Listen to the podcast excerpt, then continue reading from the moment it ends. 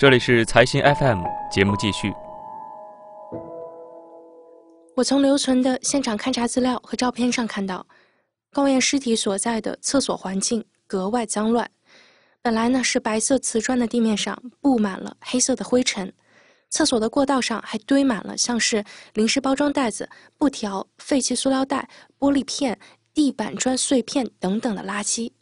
像李正梅说的一样，高岩被发现的时候是趴着的状态，他的臀部以下裸露在外，上身则被套在一个白色的蛇皮袋子里。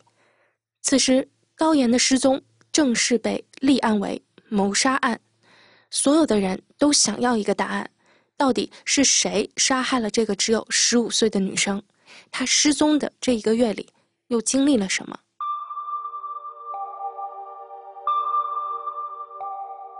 我曾经打电话询问过十六年前的相关办案人员，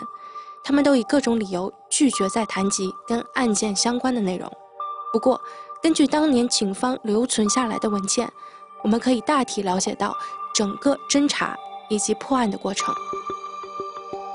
发现高一尸体那一天的晚上，林树县公安局呢成立了“二幺幺案”专案组，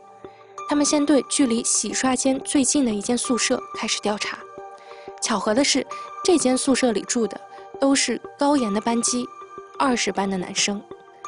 在当晚的搜查过程中，警方发现了宿舍内的一处异常情况：两个靠近宿舍南门的床位呢，有明显的移动痕迹，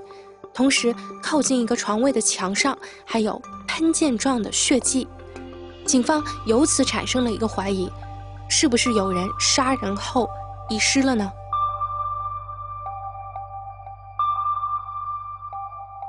记录在案是由财新 FM 出品的真实案件型叙事播客。想要收听完整版故事，欢迎大家下载财新 App，并在首页的右上角找到耳机的标志，点击进入财新 FM。也欢迎大家关注财新视听的微信公众号，在那里你能看到由我们精心编辑的案件资料和照片。